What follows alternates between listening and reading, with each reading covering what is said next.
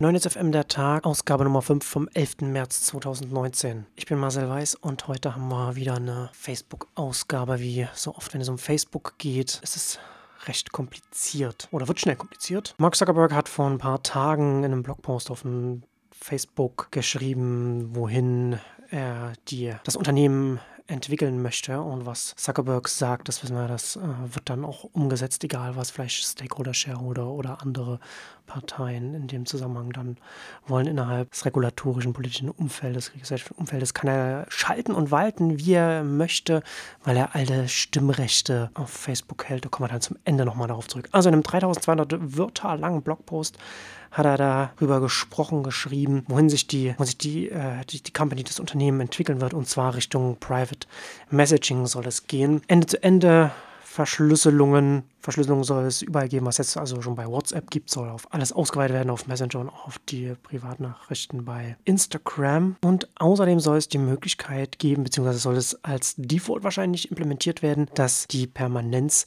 der Nachrichten, die man schreibt, aufgelöst wird. Also dass Nachrichten nach einer bestimmten Zeit, nach einer festgelegten Zeit gelöscht werden, es sei denn, die Nutzer wollen das behalten, was dem Ganzen einen, einen, einen unbefangeneren Umgang gibt, das Messaging sehr viel leichter, flockiger macht, so wie man es bei Snapchat Snapchat kennt. Interessanterweise ja hier auch schon genauso wie bei den Stories, die sie bei Instagram erfolgreich von Snapchat kopiert haben, kopieren sie auch hier wieder so einen großen Teil Snapchat, das genau deswegen erfolgreich gewesen ist, weil es sich im Gegensatz zu Facebook, das sich frühzeitig rechtzeitig Richtung Öffentlichkeit hingestellt hat, positioniert hat, also gesagt hat, was hier auf Facebook geshared, geteilt wird, das ist öffentlich, das soll sich öffentlich verbreiten, hat Snapchat genau die andere Richtung eingelegt, also eins zu eins Kommunikation zwischen Leuten, dann zwischen, dann äh, über Bilder sehr stark, ne, äh, auf Snapchat. Und dann natürlich dann nicht nur, nicht nur, dass es sehr bildgetrieben, sehr visuell ist, sondern auch, dass es ephemeral ist, also, also vergänglich, dass es von, von allein wieder, wieder verschwindet. Und dieses, das sorgt dafür natürlich, dass die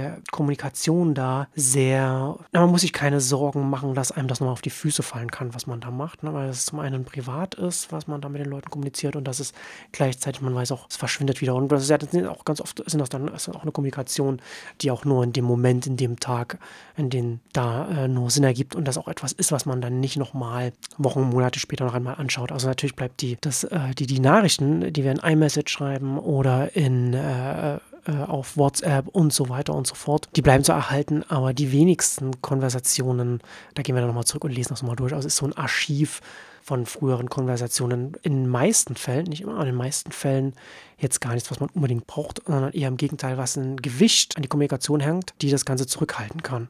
Und da hat hier äh, Facebook oder, oder Zuckerberg da wieder gelernt und da gehen sie jetzt äh, oder, planen sie jetzt da sehr viel stärker in die Richtung zu gehen. Interessante sind die Reaktionen. Da sind die einen, die äh, Zuckerberg nicht so richtig trauen, dass er das tatsächlich machen will und die anderen, die sagen, jetzt kommt der große, der große Wandel. Facebook will jetzt zu einem, so einem Privacy-Hüter werden und äh, ja, beide Richtung, beide Reaktionen machen den typischen Fehler, den man ganz oft in der, in der Technologiekritik beobachten kann, nämlich dass bestimmte Aussagen viel zu oberflächlich wortwörtlich genommen werden. Also beide Richtungen sind zum Teil, liegen zu beide Richtungen zum Teil falsch. Also zum einen kann man Zuckerberg, muss man Zuckerberg sofern nicht ernst nehmen, dass es natürlich weite Teile von Facebook geben wird, die weiterhin öffentlich sein werden, die überhaupt nicht mit, nicht mit oder wenig mit Privatsphäre zu tun haben. Ja, der Instagram-Feed, äh, Instagram-Story, was jetzt nicht die engsten Freunde dann sind. Dann der, der Facebook-Feed natürlich weiterhin, Facebook-Stories, wenn das nicht auf die Freunde beschränkt ist. Und das bleibt natürlich weiterhin auch werbegetrieben und das wird natürlich weiterhin auch ein zentrales Bestandteil äh, des Ganzen bleiben. Und gleichzeitig kann man es natürlich ernst nehmen, das, weil er nämlich dann mit den, was er da künftig macht, ist natürlich dann dieses ganze, dieses ganze Messaging-Infrastruktur, das Backend, was da jetzt zusammengeführt wird bei Messenger und WhatsApp und Instagram. Das kann man Ende zu Ende verschlüsseln machen und da kann man durchaus da das sicher machen und, und äh, und auch die Privatsphäre da stärken. Und natürlich lässt sich dann da keine Werbung verkaufen, aber im Messaging-Umfeld funktioniert Werbung sowieso schlechter und da wird sowieso, es gibt sowieso sehr viel mehr Sinn, da in der Richtung dann darüber nachzudenken, wie man da andere Geschäftsfelder aufmachen kann. Also natürlich dann Richtung äh, B2C, Richtung B2B2C, also dass Facebook da einen Kommunikationskanal, einen Verkaufskanal, ein, eine, eine Fläche für Businesses, für, für Firmen bietet, die das dann benutzen können, um dann etwas an Kunden zu verkaufen oder mit Kunden kommunizieren zu können und ähm, ja, und auch grundsätzlich E-Commerce da in dem Feld dann auch bereitzustellen. Und in dem Zusammenhang glaube ich, muss man es auch ernst nehmen, dass äh, Facebook da ja auch Richtung Blockchain da arbeitet, denn das glaube ich kommt hier mit der Ende-zu-Ende-Verschlüsselung bei den Messages, kommt das mit rein, dass man dann mit einem, mit einem Blockchain-Ansatz dann da in, wer, in welcher Form auch immer da auch nochmal mit reingehen kann und da auch sich zukunftssicher aufstellen kann, was man von der Seite, von der dezentraleren Seite dann irgendwann mal angegriffen wird. Unabhängig jetzt mal davon, inwiefern wie sinnvoll tatsächlich ein Blockchain-Ansatz ist, wenn er von einer Entity, von einem, von einer Entität beherrscht wird. Casey Newton macht in dem Zusammenhang eine interessante Anmerkung im Interface Newsletter, nämlich dass Facebook dann wahrscheinlich in größeren Ländern äh, verbannt wird durch die Ende-Ende-Verschlüsselung. Also Russland äh, oder Vietnam zum Beispiel haben da ein größeres Interesse da, da natürlich reinzuschauen und, und da äh, Kommunikation sehr viel stärker zu kontrollieren und auch die Möglichkeit zu haben, dann Leute zu verfolgen, die naja, gewisse Dinge verbreiten, die die Regierung nicht sehen wollen. Und, und, China ist natürlich jetzt auch völlig vom Tisch für Facebook. Aber das war, glaube ich, sowieso nicht äh, absehbar. Oder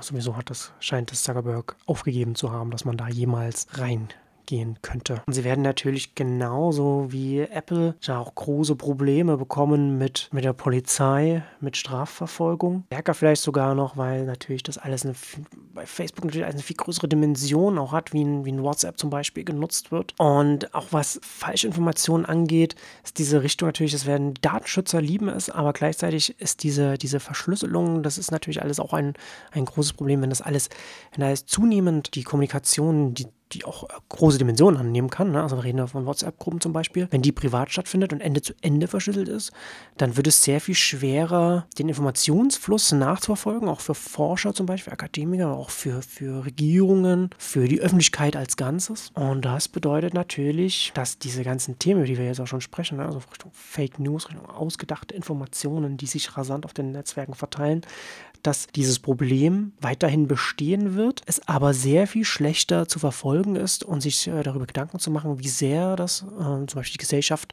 die Öffentlichkeit beeinflusst und dass man da vielleicht etwas tun muss. Also es wird es ist etwas, was da unsichtbarer werden kann. Es gibt also einige Gründe, warum Facebook, warum Zuckerberg das aus Geschäftsgründen aus Businessgründen in die Richtung gehen sollte. Ist natürlich auch, es gibt die natürlich auch nochmal so Publicity-mäßig, ist natürlich ganz nett, was sie da einsammeln konnten an mal zum Teil auch positiven Meldungen. Das ist man ja bei Facebook aktuell schon gar nicht mehr, glaube ich, gewöhnt. Ein anderer Punkt, den äh, Ben Thompson äh, in seiner hervorragenden Analyse zu, zu dem Thema auch noch äh, auf Strategy geschrieben hat, ist die Tatsache, dass natürlich Facebook äh, die, die, die Werbeinfrastruktur, mit denen sie äh, Werbekunden Infindar an Werbekunden verkaufen. Das ist natürlich so schon äh, vereint ist über die ganzen Social Networks, die sie haben. Also Instagram und äh, What's, na, ja, WhatsApp nicht, aber Instagram und Facebook. Dass da gleichzeitig jetzt natürlich die Messaging-Infrastruktur zusammengeführt wird im Backend und man das natürlich jetzt auch schön in eine Narration verpackt, wo man auch einige Leute abholen kann. Und das Problem dabei ist natürlich die Überlegung von den ganzen Big Tech-Konzernen, wenn man da, äh, es wird ja jetzt oft darüber geredet, geredet. Ne? Immer wieder kommt es auf, dass, äh, dass, dass die zerschlagen werden sollen. Und bei vielen Unternehmen verstehe ich nicht so richtig, was das bringen soll oder beziehungsweise wo man was, welche Bestandteile man zerschlagen möchte. Also bei Google zum Beispiel ist es sehr schwierig. Bei Facebook ist es relativ offensichtlich. Ne? Da kann man, könnte man schon sagen, man nimmt wieder das Facebook und Messenger kann eins sein und dann werden die übernommenen Teile, also Instagram auf der einen Seite und WhatsApp auf der anderen Seite, die werden wieder separat gemacht. Aber wenn man natürlich das jetzt alles verzahnt und zusammenbringt, wird es sehr schwer, das wieder auseinanderzubringen und so ein Verfahren bis so etwas natürlich dann irgendwann durch wäre. Da gehen schon mal schnell fünf Jahre ins Land und dann ist so eine Verzahnung natürlich schon sehr weit fortgeschritten. Da wird es sehr schwer, das dann irgendwie auseinander zu bekommen. Das kann natürlich dann auch ein Weg sein, um sicherzustellen, dass das regulatorisch gar nicht mehr so leicht dann durchgesetzt werden kann, so etwas wieder zu zerschlagen, wenn das dann quasi, wenn die verschiedenen Netzwerke dann eins werden. Und abschließend noch, ich wollte da nochmal darauf zurückkommen, ich am Anfang schon gesagt, äh, dass die schwierige Corporate Governance Struktur bei Facebook, die kennen wir ja auch von, von, von Google, also jetzt von der Google-Mutter Alphabet, da beherrschen die Gründer, egal wie die Shareholder-Struktur ist, beherrschen die Gründer das Unternehmen und entscheiden am Ende des Tages über alles. Und so ist es ja auch bei Facebook, da entscheidet Zuckerberg am Ende des Tages über alles, egal wie die Shareholder-Struktur letzten Endes ist. Da hat man die Mehrheit der Sitze und da kann man auch nicht rausgeworfen werden. Und das haben wir jetzt auch, das scheint sich so ein bisschen zu etablieren im Silicon Valley, besonders an den Märkten, in denen man viel Risikokapital einsammeln muss, dass man durch diese Investoren, die man an Bord nehmen muss, die dann auch die entsprechenden Anteile haben, dass man denen, von denen sich nicht die Zügel aus der Hand nehmen lässt als Gründer. Und da haben wir das jüngste Beispiel Lyft, der äh, größte US-Konkurrent äh, zu Uber in den USA, also Nummer 2 im US-Markt, im, im Ride-Hailing-Markt, will an die Börse und da halten die Gründer mit 7% der Anteile auch die Mehrheit der Stimmen und können sie sozusagen auch schalten und walten, wie sie wollen. Also durchaus aus Corporate Governance-Blickwinkeln sehr, sehr schwierige ähm, Entwicklung da an der Stelle. Ja, und damit kommen wir zum Ende für heute. Bis zum nächsten Mal.